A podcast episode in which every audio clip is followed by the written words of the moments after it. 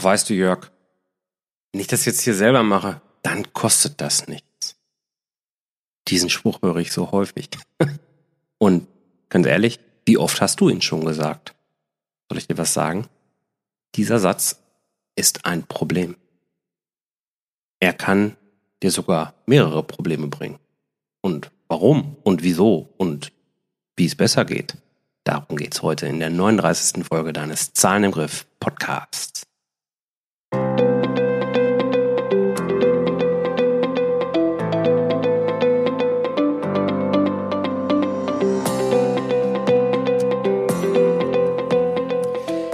Herzlich willkommen bei Zahlen im Griff auf Gewinn programmiert, dem Podcast für Selbstständige und Unternehmer, die knackige und hochwertige Infos für einen einfachen Umgang mit ihren Zahlen suchen.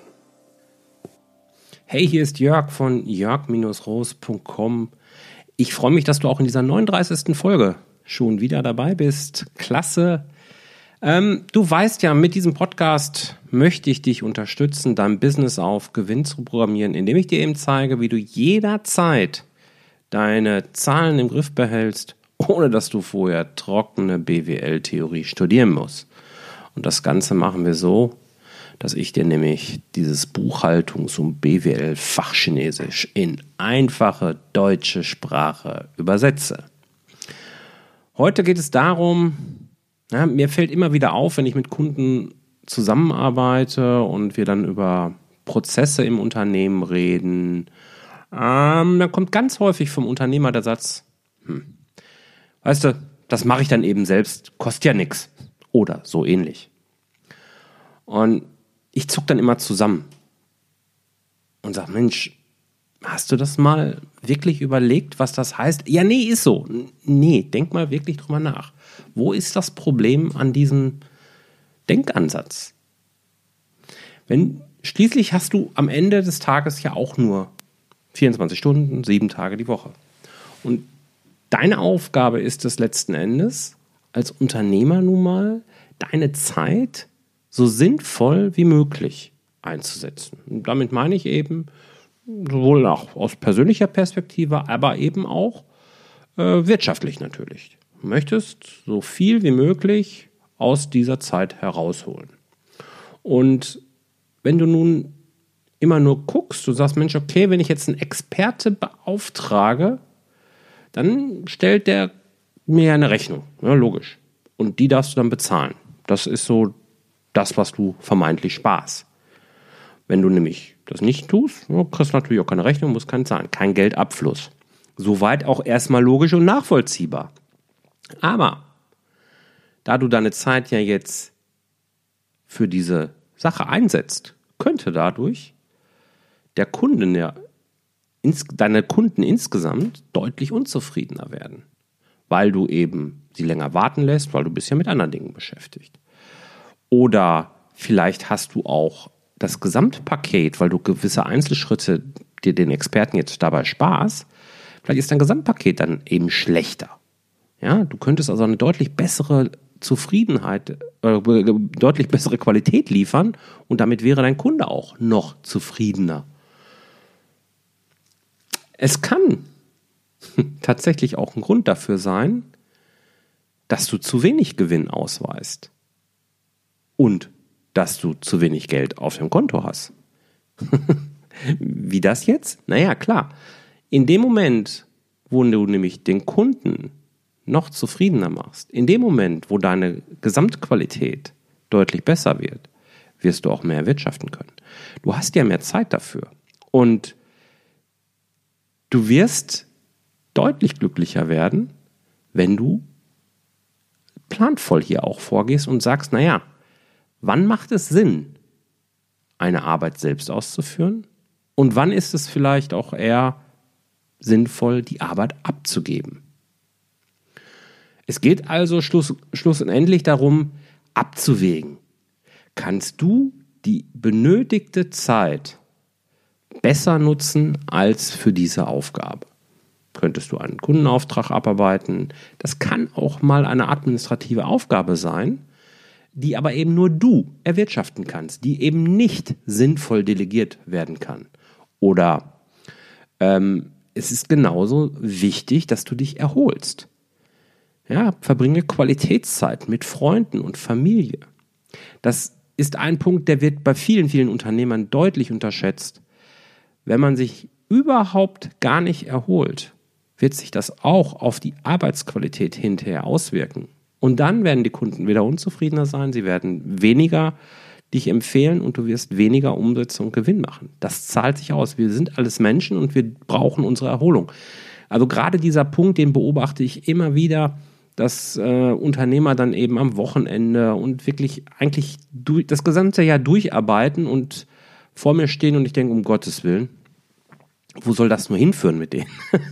ja, dann habe ich Angst bekommen. Erhol dich selbst. Das ist ein ganz, ganz, ganz wichtiger Punkt. Man kann also sagen, nutze deine Zeit zumindest im überwiegenden Anteil dafür, also für die Dinge, die du wirklich am besten kannst, wofür dich deine Kunden bezahlen. Und wie du das abwägen kannst, dabei können dir natürlich deine Zahlen helfen. Und im Wesentlichen hast du hier zwei Ansätze, über die du nachdenken möchtest. Das eine ist, indem du einfach mal ermittelst, wie hoch sind deine Selbstkosten je Stunde oder Tag.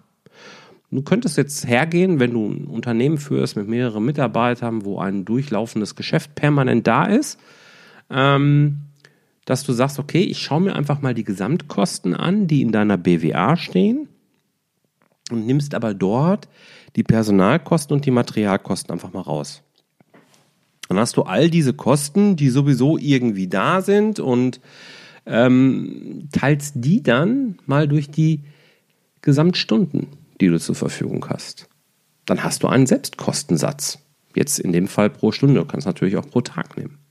Als Einzelunternehmer stellt sich die Lage manchmal noch ein bisschen anders dar. Oder bei ganz, ganz kleinen Unternehmen ist das auch ähnlich.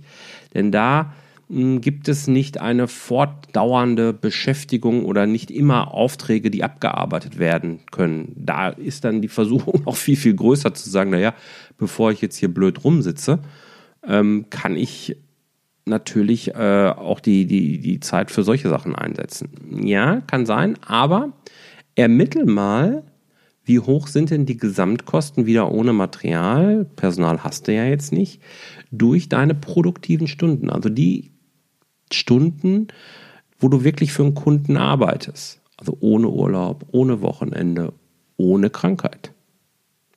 Und nimm diese als Referenz für diese Entscheidung. Der zweite Ansatz sind die Opportunitätskosten. Und das ist am Ende die Beantwortung der Frage, könntest du in derselben Zeit, die du für die Aufgabe verbringen würdest oder einsetzen würdest, auch Umsatz erwirtschaften, weil du eben zusätzlich Geschäft reinholst oder eben einen bestehenden Auftrag schneller abarbeitest. Das ist ähm, ganz häufig mein Ansatz, wenn ich hier entscheide, ja, ich habe jetzt gerade beispielsweise hier auch Handwerker beauftragt und ähm, einen Teil der Arbeiten hätte ich durchaus selbst machen können und habe ich in der Vergangenheit in meiner Angestelltenzeit auch selbst gemacht. Und ich habe da jetzt aber einen anderen Denkansatz und sage, naja, was kostet das denn, wenn diese Handwerker mir in dem Fall jetzt meinen Flur und mein äh, Wohnzimmer streichen? Das ist kein Problem, das selbst zu machen. Ich habe den Angebotsbetrag genommen und habe mir dann überlegt, bin ich in der Lage, in den Tagen mehr zu, Umsatz zu erwirtschaften, als ich jetzt diesen Maler ergebe? Und klare Antwort, ja, bin ich. Also mache ich das auch, damit ich eben meine Kunden glücklich mache und daraus dann am Ende zumindest indirekt mehr mache mehr Umsatz generiere, mehr Gewinn generiere, als äh, wenn ich jetzt hier die Renovierungsarbeiten selbst machen würde. Wie ist also das konkrete Vorgehen?